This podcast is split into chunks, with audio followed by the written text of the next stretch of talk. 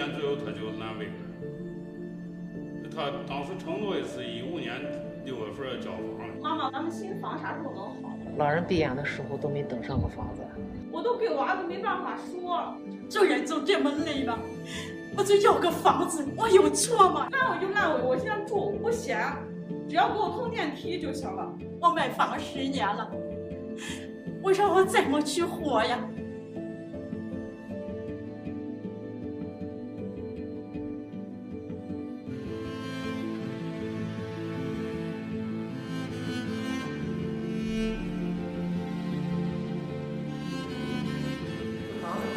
是一二年到一三年的时候我们买的，买的时候孩子那会儿还小嘛，我记得当初是他奶奶在背上背着呢，我们一块儿就特别高兴，全家过来选了这个房子。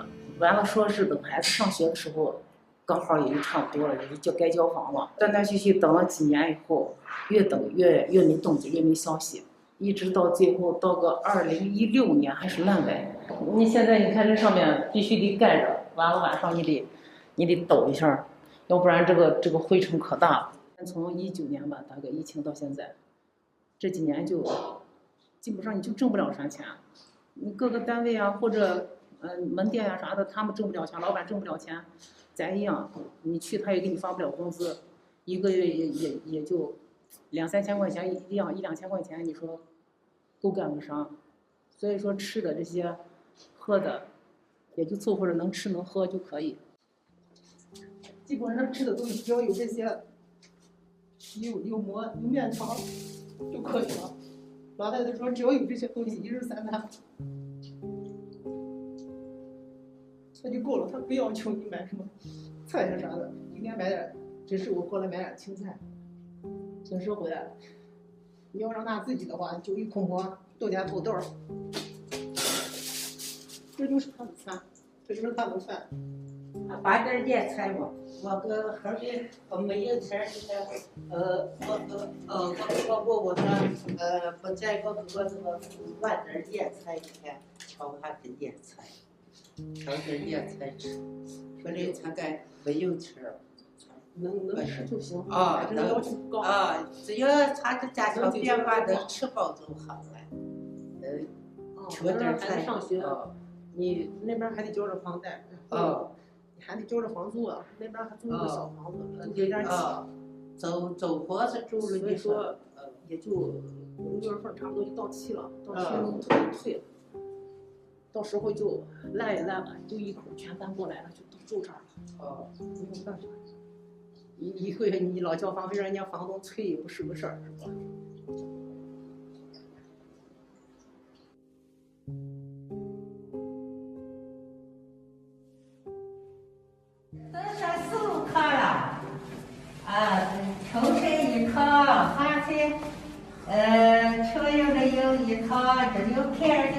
的这锅炒有一回，呃，一天花四五回，一天走的几趟，来回跑跑，拿东西呀，出去呀，你一天走厕所呀，抽水呀，你不下去，真不行，你说，你天天没有水没有电，多困难呀！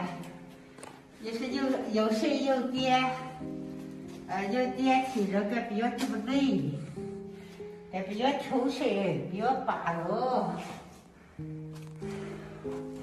你看这拿个东西到困难上不来了，起床吧也都上不来。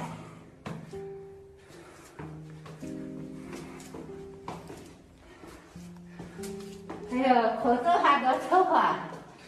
拿啥东西都上不去，要洗澡是洗才能上来，你没办法呀。看，他在比较把路走。哎呀，这还怎么上来了？哎呀，这还都上到十三楼了。哎呀，都累得慌。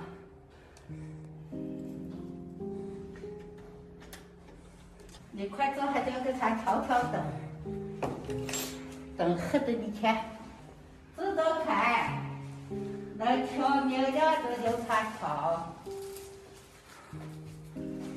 反正他两动他都要。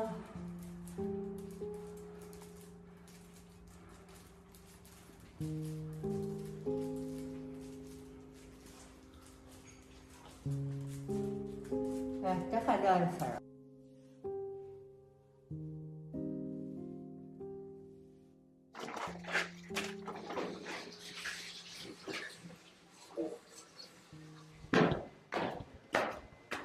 我在这打工两千八，银行里一个月要交两千五百块钱，给女子每个礼拜二百，然后你看屋里这酱油醋盐啊都要买啊，然后娃一个月的三百四，这些房费还欠一两万块钱，两万多就毛三万，今年一分钱还没给。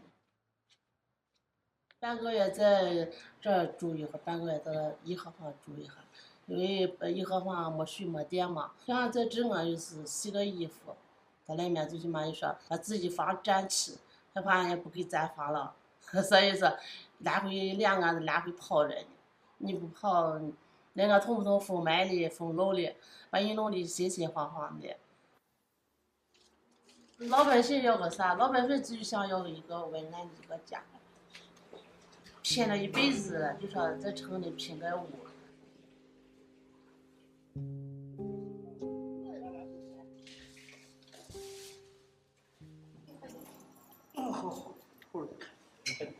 我我我中午还中午上班的当力。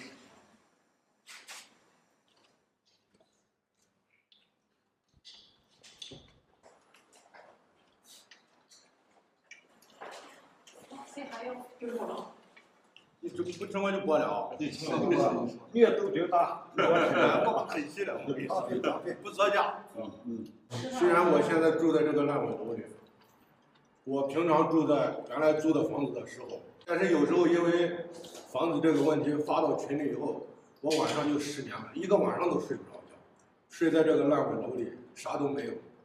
但是我到这边以后，确实再没有发生过那种事情。虽然说是烂尾了，但是已经住到自己的房子，心里实在的还是非常高兴。三四五六七八八栋楼，这都是当时给村民的安置房，就是因为把我们的资金挪用到这个上面，导致我们的楼盘烂尾。我当时是给我自己买的房，现在儿子都到娶媳妇的年龄，都不敢跟人家说有个这个房子，实在是逼得没办法。也是想省两块钱，实在是挣不来。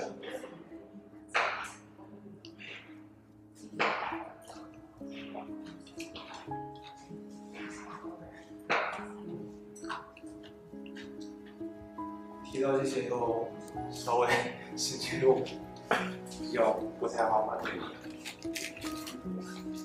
哎，咋说？心里有时候真的难受。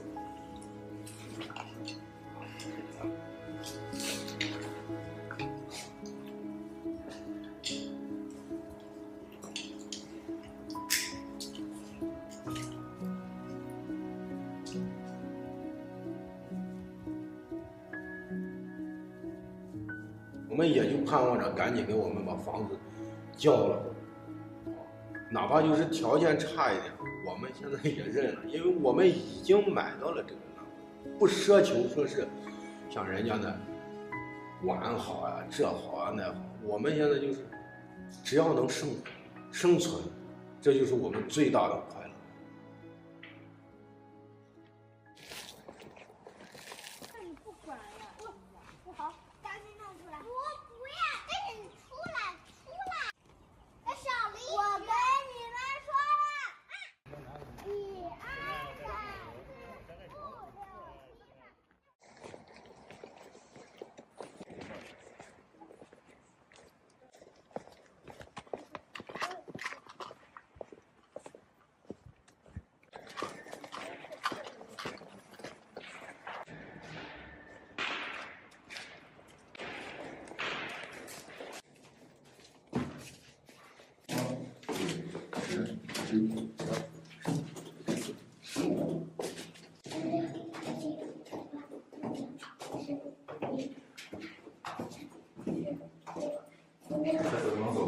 我我我哎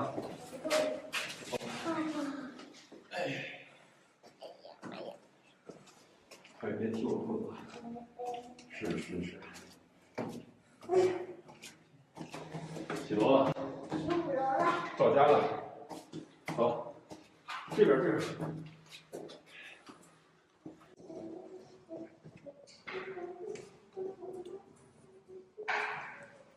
这都是谁画的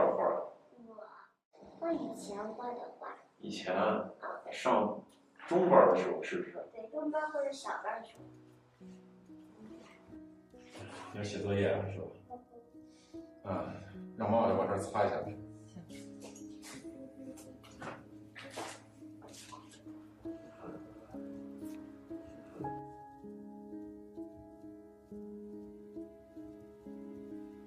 我们已经入住了差不多两个月，到现在还是没有水、没有电，没有一点进展。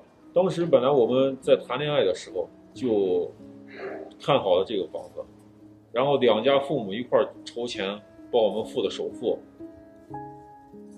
然后就这么多年，一眨眼娃到现在都六岁了，孩子其实小，我不愿意让他到这儿来，因为我们。就是有时候我拍的抖音、拍的视频在网上，好多人都说这工地那么危险的，你让孩子过来干啥？其实他很乐意过来。他其实在，在在他心目中，这个房子就更像是一个游乐场吧。他经常给我说：“爸爸，我想去颐和坊玩。”我说：“你去那儿干啥？那儿啥都没有。爸爸是没没有办法在那儿住着。你去那儿干啥？”他说：“那边有沙子可以玩。”有有好多小朋友在院子里边玩玩沙子，特别的开心，他就觉得自己在自至少在自己的家里能蹦蹦跳跳。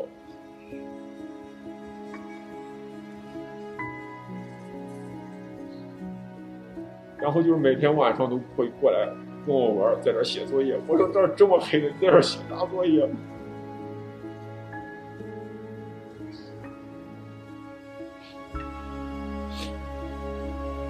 我其实是一个很要强的人，我从来我都很少。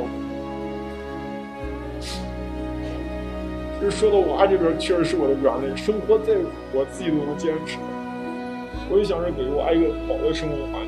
我们有什么错？我们就自己花钱买的房子。我是一个粉刷匠，粉刷的脸颊。我要把那些房子刷得很漂亮，刷房前有刷墙，刷子飞舞吗？还有我的小鼻子变呀变了样。我是一个粉刷匠，粉刷的脸颊。我要把那些房子刷得很漂亮。二零二二年七月，河南郑州一对小夫妻买到烂尾楼的悲伤故事火爆网络。他们用视频记录了从买房时的激动，到看到楼房每建高一层的欣喜，再到新房烂尾后的失望。通过他们的视频，网友们也见证了这对年轻夫妻眼里的光芒如何从充满希望到一点一点的熄灭。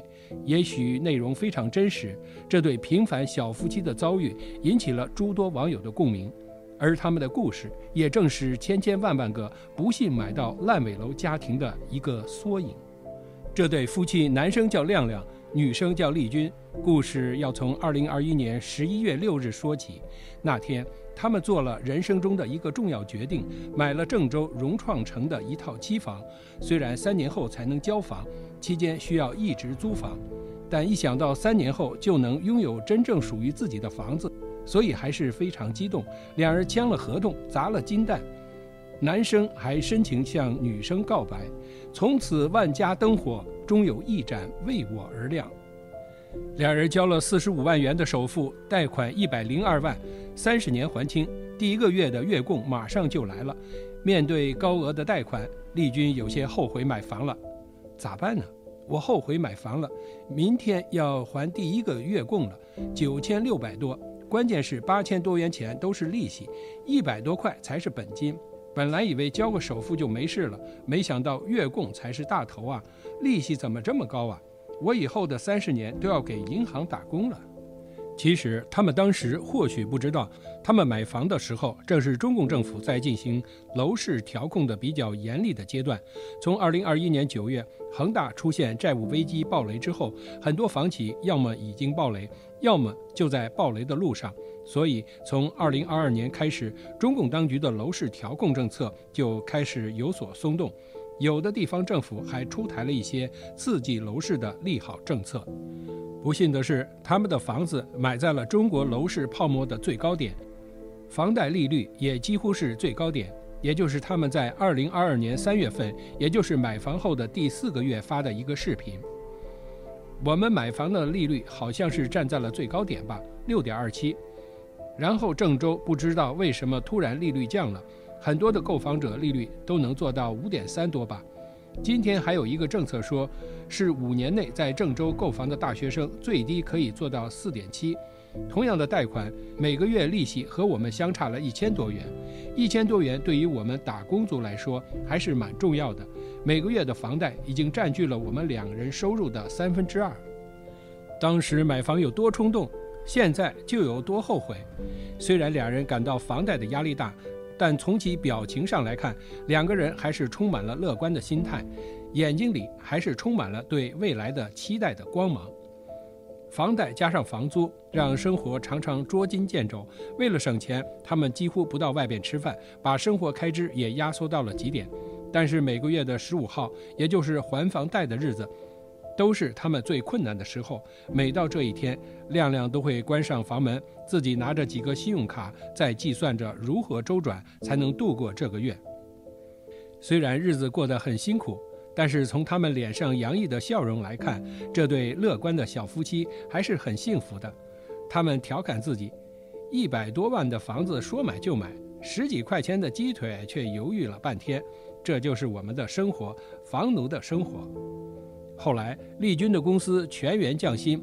回家的时候，她本来想给亮亮买块肉，但一想到自己的工资，她就只给丈夫买了一块豆腐。你先将就着吃。在这期间，丽君怀孕了，这也意味着未来不久需要更多的生活开支。我的悲哀，身为男人，没本事让媳妇衣食无忧；我的幸运，一个愿意陪着我吃苦的女人。降工资了，首先想到的是不能陪我一起还房贷，害怕我的压力变大。他们不时跑去看自己的新房，房子每建高一层，他们的欣喜就多了一份。然而，尽管他们如此努力节俭，对生活充满着蓬勃的希望，但2022年5月12日，开发商融创暴雷的消息还是猝不及防地来了。尽管消息如同晴天霹雳，但他们也无能为力。他们又去到了工地，看到工地上还在施工，又存在侥幸的心理，也许自己买的房子不会烂尾。这是他们在2022年5月13日发布的一则视频。视频中，两人面目有些憔悴，眼中已明显看不到往日的光芒，而是充满了无奈与对未来的迷茫。融创暴雷了，我们能怎么办？很多粉丝私信我们这样的一个话题，问我们现在融创的情况。至于它是个什么情况，我们也不知道。我们就是两个普通的小老百姓，别说它爆雷了，就算它烂尾了，我们也没办法。我也不可能带着我怀孕的老婆去扯条幅去抗议。而且郑州也从来不缺烂尾楼，金水区的绿森城停工了十年，两千多户业主。名门翠园停工了四年，六千多户业主；锦衣金水湾停工了一年半，一千多户业主；启福城停工了八年，六千多户业主；盛润运河城停工了一年半，一千四百多户业主；绿地城停工了四年多，一千一百多户业主；绿地滨湖也停工了四年，两千多户业主。这么多烂尾的业主，他们都没有什么办法。我们又能有什么办法？况且融创现在是这个情况，我们也不知道真实的情况，我们只能去等待。当然，我们也希望融创能够度过这个难关，融创能越来越好，把房子安安稳稳地交到我们手里。希望郑州不再有烂尾楼，希望我们每个人都能有个家。他们决定以后每个月都来看一次，售楼部说七天就可以盖一层，也就是说一个月。能够盖四层，这给了他们希望。再来六次，房子就封顶了；再来二十七次，房子就交付了。五月二十二日，丽君又来到新房的施工现场，看到还在施工的房子，听到暴雷消息后，很久没笑的丽君又笑了。虽然最近网上关于融创的负面消息有很多，然后还有很多粉丝朋友告诉我们说，融创暴雷了，融创暴雷了。但是你们看看，我们这个楼是二十二层，现在已经盖到了六层。说到这里，有朋友会说，封顶即会烂尾。封顶了才是烂尾的开始，但是我们现在既然选择融创，我们就要去相信它，相信它一定会承担起一个企业的责任，实现保交楼的目标。但事实很快证明，这个善良的女孩太过乐观了，因为仅仅十天后工地就停工了，因为工人已经好几个月都没发工资了。他们在抖音发视频质疑，却被开发商警告说，只是因为疫情高温暂时停工。你再闹就等着法务部吧。他们被迫删除了之前的视频。然而事实证明，融创已经没有能力继续开工。虽然去年九月份郑州开启了大干三十天保交楼的运动式的复工活动。但是他们的工地并没有复工，呈现在他们面前的仍旧是生锈的钢材和满地的杂草。他们能做的只有漫长的等待，但是房贷还是每月一分不少的还要还给银行。为了响应政府的号召，期间他们的工地也断断续续有人施工，但因为资金并没有到位，没钱给工人发工资，所以也只是表演式的干点杂活，并没有真正的复工。从二零二一年买房到现在，这对郑州小夫妻经历了恋爱、结婚、生子，也经历了买房的欣喜，以及面对烂尾楼的绝望。他们的遭遇是如此真实又鲜活地呈现在了网友的面前，所以也得到了大家的同情与支持。但在中国，还在为买到烂尾楼苦苦挣扎的人还不止这一对。郑州小夫妻，一位西安男子买到了一套烂尾楼，购房十一年，楼盘烂尾八年，最终实在承受不起一边还房贷一边租房的压力，该男子只得带着六岁的女儿住了进去。楼道没有灯光，也没有电梯，他只能每天牵着六岁的女儿爬上爬下十五楼。当记者把镜头对准他的时候，他倍感委屈地说：“我做错了什么？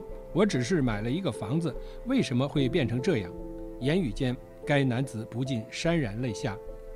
这位七十二岁的老人每天上下爬十六层楼，去打水、买东西、上厕所，甚至他们晚上睡觉都不敢脱衣服，因为没有电、没有空调，脱下衣服会冻得受不了。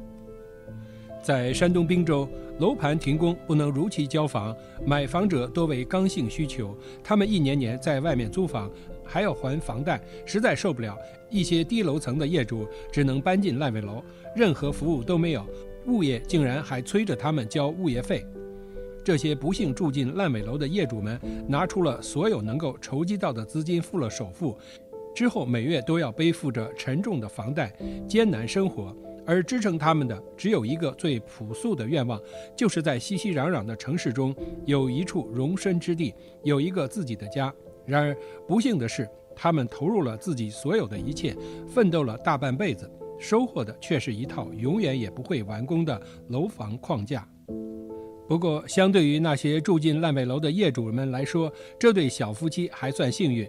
据他们后来的视频显示，融创在去年年底终于获得了一笔银行的授信贷款，他们的房子也在开始断断续续的施工了。这是他们六月十日发布的关于房子的最后一个视频。从视频里看，房子已经盖到了二十八层，据他们讲，六月份就可以封顶了。在这里，我们衷心祝愿他们能够尽快住进自己的新房里。但是，我们也知道，根据惯例，一般开发商会在封顶后才正式烂尾，因为那个时候开发商就能从银行拿到所有存在银行监管账号的资金，而这可以由开发商自由支配的资金会被用来继续建房，还是被开发商用来还债。就很难说了，因为融创现在的情况就是急需现金来还债，所以他的房子将来会怎样，还真的是个未知数。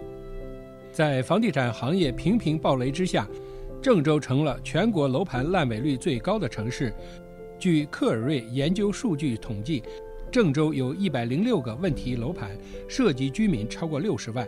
郑州主城区总人口才七百五十九万，这意味着每一百个人中就有八个人买到烂尾楼。截至二零二一年末，郑州市成交的新房中，大约有百分之三十的房子成为了烂尾楼，涉及楼房两万五千二百四十九套，几乎每卖出三套就有一套不能按时交付。中国为什么会有这么多的烂尾楼？其实主要原因就是中国的楼房预售制。就是这种预售制给开发商们带来了高杠杆和高周转的便利，但是这种高周转的运作模式风险极高，一旦资金链断裂，房企就会出现债务危机，这也是为什么这两年房企频频暴雷的原因之一。其实现在百分之九十五以上的烂尾楼都有一个共同特点，不知道你们是不是注意到了，就是封顶即是烂尾的开始。那些开发商为什么要等到封顶过后才烂尾呢？从两个方面来说，第一个是因为封顶只能代表工程进度完成了百分之四十，整个资金投入也只有三分之一的样子，而且封顶之前很大一部分工程款是由施工方垫付的，只有在封顶过后，开发商才给施工方结算大部分施工费。第二，在真正封顶之前，开发商的账户上基本没有什么钱。因为他们买地的钱都是从银行借的，封顶之前施工方垫付的工程款只能是算总工程的三分之一，真正的大头其实还在封顶过后，比如外墙、园林、水电、消防、人防工程、电梯和门窗等等，才是真正花钱的大头。对于一些没钱的开发商，就会采取前期不结算工程款，也不开展后期工作的方式，停止项目的运转。这些是想告诉大家，其实，在封顶之前，对于开发商来讲是没有多少损失和资金投入的。真正让开发商努力要干到封顶的原因，关键就在这一点：业主买房的首付款以及房贷部分的购房款，很大一部分是要存到政府的一个监管部门的账户上。只有到了封顶过后，这些钱才会陆续打给开发商或者相应的施工方。所以，为了拿到监管账户上的钱呢，开发商会去拼了老命把房子盖到封顶，等拿到那笔钱之后，再见机行事。所以你会发现，在封顶之前，房子盖的速度非常快；到了封顶之后，就盖得比蜗牛还慢，甚至停工。你买房子的时候就要把眼睛擦亮了。对于那种本身房子卖得不行，又到处借钱去买地，到处去开发。负债率高的不得了的那种开发商，你们就要小心了，很可能就要烂尾了。但不幸的是，这种房企暴雷的代价，最终却主要由业主来承担了。所以我们可以看到，郑州几乎每天都有烂尾楼业主在维权。我爱什么国？我爱国了，可是谁爱我？